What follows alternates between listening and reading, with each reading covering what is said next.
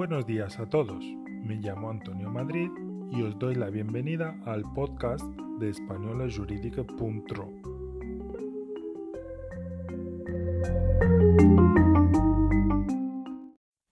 Es jueves 20 de enero y hablamos sobre la necesidad de reformar el sistema por el que los trabajadores autónomos cotizan a la seguridad social.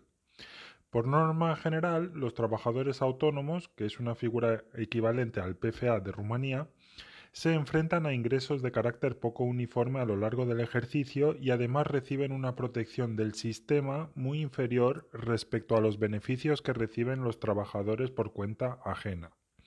La propuesta del Gobierno pretende abordar ambas deficiencias al establecer un sistema de 13 tramos en las cuotas para que los autónomos paguen en función de sus ingresos.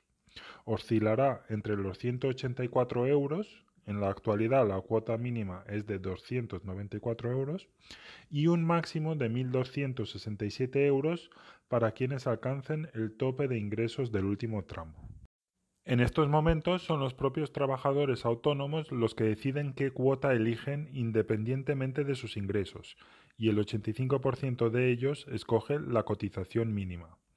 La iniciativa busca también reforzar la sostenibilidad del sistema de pensiones, al obligar a los trabajadores con mayor renta a elevar su aportación mensual al sistema, a la vez que reduce los niveles de cotización de los autónomos con menores ingresos.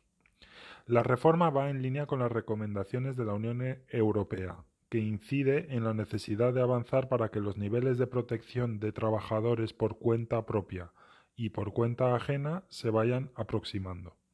Un saludo, nos escuchamos pronto.